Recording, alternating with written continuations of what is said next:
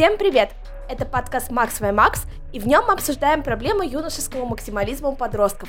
С вами его ведущая Полина. Сегодня я хочу поговорить о запретах родителей, ограничивающих установках, которые мешают нам жить, и о вечной мысли, а что же подумает мама. И для этого я пригласила двух прекрасных девочек. Анаиду. Всем привет, с вами краснодарская девочка. И Лену. Всем привет. Начнем с такого вопроса. Можете ли вы сказать, что у вас доверительные отношения с родителями? Э, я бы хотела сказать, да, я думаю, да, у меня очень доверительными стали отношения с родителями, особенно в последние, наверное, 4 года. В принципе, такое было всю жизнь, то есть э, мои родители всегда были за доверие, то есть они учитывали всегда мое мнение, и они мне позволяли делать очень много. То есть я росла в довольно спокойной и свободной обстановке, что, кстати, не особо типично для армянской семьи. А у тебя, Лена? На самом деле, не то чтобы очень доверительные, потому что с самого детства я как-то не привыкла рассказывать о том, что происходит у меня в жизни родителям, и уж тем более они мне ничего не говорили. Всегда были какие-то секреты, и всегда жизнь ребенка и жизнь родителей была четко разделена. Поэтому я и до сих пор не рассказываю чего-то такого личного, но я поддерживаю свою маму, когда она делится со мной чем-то. Я бы не могла сказать, что у меня супер доверительные отношения и что у меня супер недоверительные отношения. У меня, наверное, что-то среднее. В каких-то ситуациях я могу рассказать своим родителям обо всем, а в каких-то ситуациях я закроюсь в себе и не буду ничего говорить. У меня есть такая проблема, что я очень открытый человек и говорю родителям обо всем, что меня беспокоит. И это бывает очень большой проблемой, потому что они могут на это очень странно реагировать. Поэтому я бы сказала, что у меня больше доверительные отношения, но есть ситуации, в которых я бы хотела, наверное, чуть-чуть снизить свое доверие к ним, потому что это делает мне больно. Как вы считаете, в чем причина формирования доверительных отношений или недоверительных отношений в семье? Опять же, это открытость друг другу. Я не делюсь чем-то личным со своими родителями, потому что я боюсь, что они будут не то чтобы странно реагировать, что они будут меня этим упрекать, как-то плохо к этому отнесутся, будут, э, ну не то чтобы оскорблять, но могут сделать мне больно. И поэтому я в таких делах я закрыта от родителей полностью. На самом деле здесь довольно-таки двойственное мнение сейчас получится, потому что, с одной стороны, я не боюсь говорить родителям, родители не боятся что-то говорить мне, потому что все зависит от установок в голове. Мы с обоих сторон понимаем, что они у нас в голове, эти установки адекватные, что мы друг друга поймем, выслушаем, и даже если допустим, один не согласится с другим, то э, все равно будет нормальная обстановка, то есть не будет а, там оскорблений, упреков и так далее. То есть их поведение позволяет мне делиться с ними чем-то. И мое поведение позволяет им делиться сокровенным со мной. Но так было не всегда. Были моменты, когда мои родители жили стереотипами, особенно моя мама, когда она еще не вышла на работу. Я это понимала. Я, в общем, очень хотела сделать так, чтобы у нас наладился контакт, чтобы она была больше на волне волне, с, на одной волне со мной. Я начала читать книги, какие-то статьи, про воспитание, вообще про взгляды на жизнь, про мировоззрение и делилась этим с мамой. Мама все это слушала, напитывалась, и она до сих пор говорит, какая я умная у нее, какие я говорю ей классные мысли. И вот благодаря этому она сама импрувнулась немножко, подтянула, то есть как-то поменяла свое мировоззрение. И еще ей помогла работа. Так что, если у вас мамочка сидит дома, она домохозяйка, постоянно в четырех стенах, то, скорее всего, у вас не будут доверительными отношения, потому что она не видит мир. Еще, знаете, одна очень важная причина вот установки подобного рода отношений — это чрезмерная опека. Я нахожусь именно в той ситуации, когда моя мама хочет сделать все как бы по-своему, хочет воспитать меня вот в тех рамках, которые были бы ей удобны. Поэтому я с самого детства еще начала делать что-то ей не говоря, потому что знала, что это могло ей просто не понравиться. Поэтому как бы у нас такие не очень доверительные отношения. Мысли Лены. Просто у моей мамы точно такие же отношения отношения со своей мамой, как и у тебя, Лен, со своей.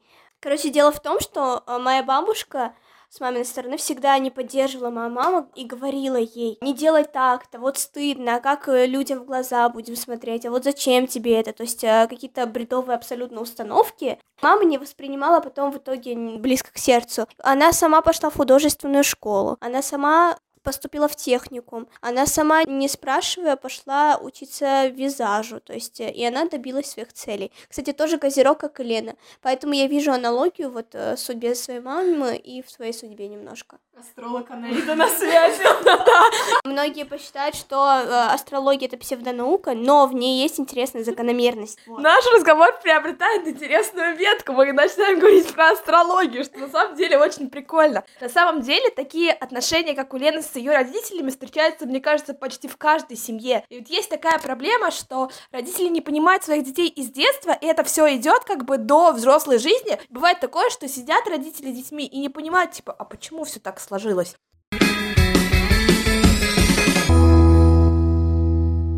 Хочу добавить, Анаида как вы уже поняли, из армянской семьи, и на самом деле я очень удивлена, что у нее такие отношения, потому что я смотрела много сериалов, Ивановы и Ивановы, в котором отношения Эли с ее родителями прям видно, что они живут стереотипами.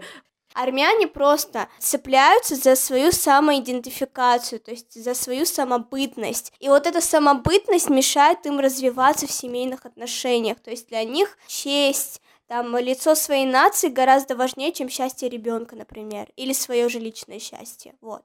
С самого детства мы мечтаем стать космонавтами, певицами. Приведу примеры своей собственной жизни. Я говорила своей маме с самого детства, что я стану актрисой. Я любила рассказывать стихотворения перед всеми. Это было для меня незабываемый опыт, но мои родители меня постоянно одергивали говорили, что актеры получают мало, что они останутся без куска хлеба. Короче, всякие вот эти стереотипы, которые нам говорят, что актеры, певцы и все такие останутся без куска хлеба. Вы сталкивались вообще с такими ситуациями? Да, потому что я с самого детства я хотела стать певицей, я говорила об этом постоянно родителям. Знаете, я еще в детстве смотрела сериал Хана Монтана. Я просто мечтала стать певицей, в общем, все дела. Я даже хотела после девятого класса, я родилась в Тольятти, хотела пойти в музыкальный колледж имени Щедрина. Я закончила музыкальную школу, и как бы я считаю, что я нормально пою, и я, в принципе, могла бы, но здесь есть одно но.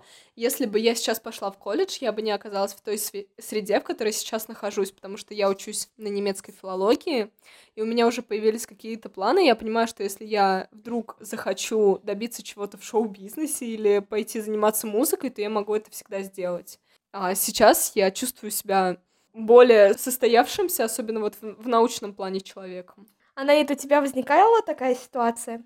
Безусловно, были разговоры с моим папой, особенно в 10-11 классе.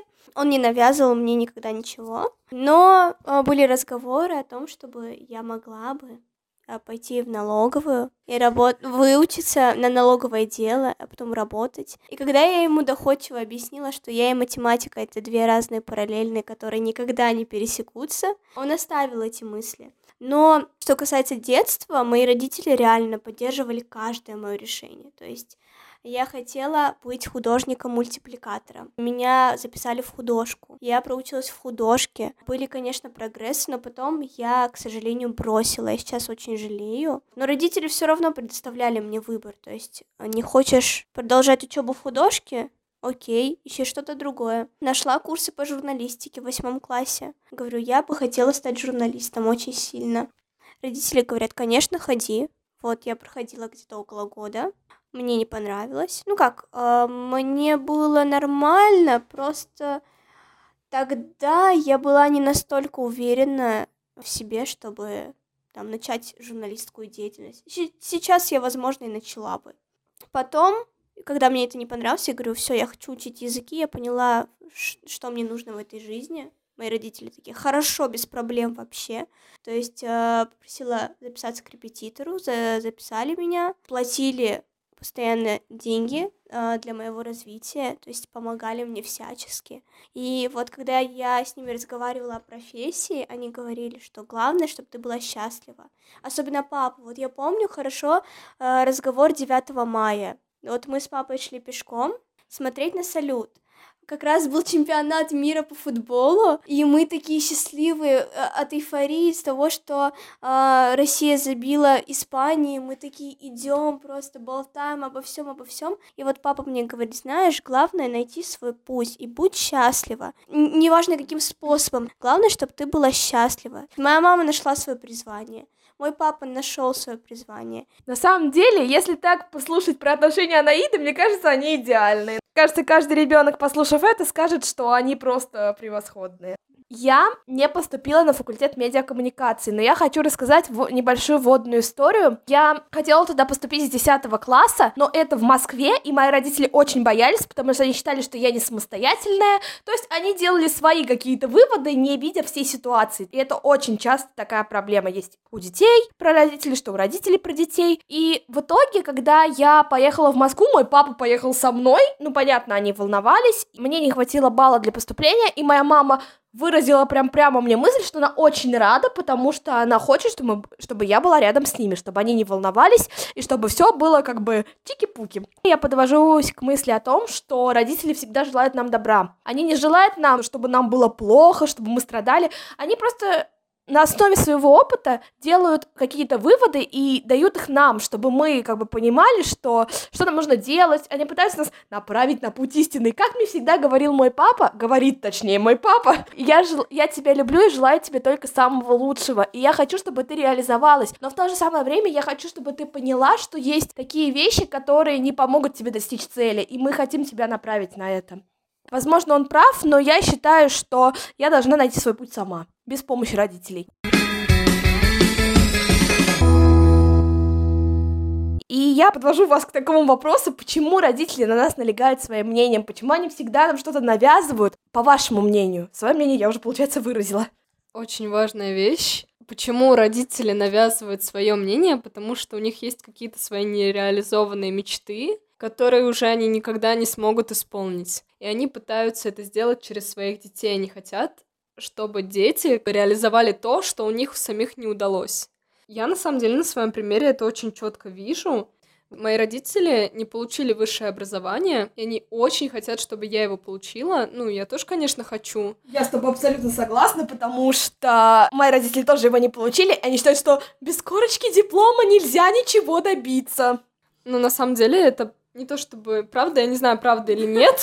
Это неправда. Это сугубо у моей мамы У моей мамы нет высшего образования, но она сейчас очень классно продвинулась в визаже и в парикмахерском искусстве. У меня не хватает жизненного опыта, чтобы высказаться четко на этот счет, но я просто хочу сказать, что да, родители пытаются сделать из детей то, чем они сами не смогли стать. Я согласна с Леной насчет того, что родители лепят из своих детей то, что не получилось у них. Но опять же, мне кажется, это идет из их детского опыта. То есть не бывает такое поведение просто так. Значит, их родители поступали так же. И э, здесь кроется, мне кажется, вот какая-то психологическая штука, то есть они пытаются нас от чего-то уберечь, они считают, что новые действия, которые ты произвел, они будут опасны. Поэтому нужно тебя как-то защитить, отгородить и повести тебя по какой-либо знакомой дорожке. С одной стороны, это может быть правильно, а с другой нет. Опять же, все очень индивидуально. Что говорить насчет профессии, мне кажется, как раз-таки здесь, если человек если родитель имеет достаточно опыта, он должен советовать, но он никогда не должен именно настаивать на своем решении. Сделать настолько красивую многоходовочку, что ребенок пришел к правильному решению, но он сделал это вот сам. Но родители вот как-то просто как сторонние наблюдатели. Вот это, мне кажется, самая правильная позиция. Ты сам должен быть авторитетом для своего ребенка. Если ты ничего не добился и пытаешься сделать так, чтобы твой ребенок чего-то добился, твой ребенок ничего, ничего не добьется, либо он добьется и будет потом всю жизнь тебя обвинять в том, что ты сделал с ним. Потому что это не тот путь. Потому что ты для него не авторитет просто. А, каждый родитель авторитет для своего ребенка в какой-то степени, потому что когда мы рождаемся, у нас как бы людей, кроме родителей, никого нет. Я не знаю таких детей, для которых родители были не авторитетом.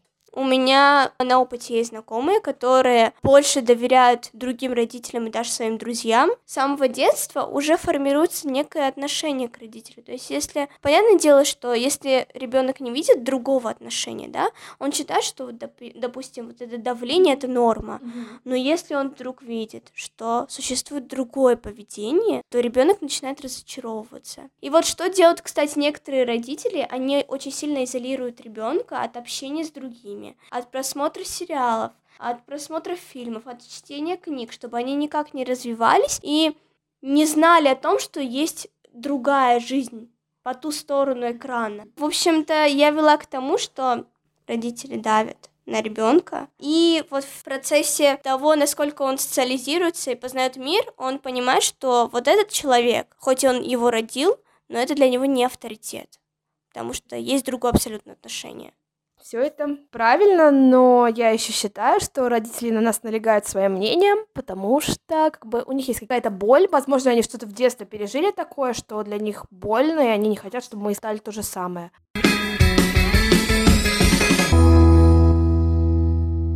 Это была первая часть подкаста Макс Свой Макс. Чтобы услышать вторую, подписывайтесь на мою группу в ВК, и вы услышите продолжение о запретах ограничивающих установках и вечной мысли, а что подумает мама.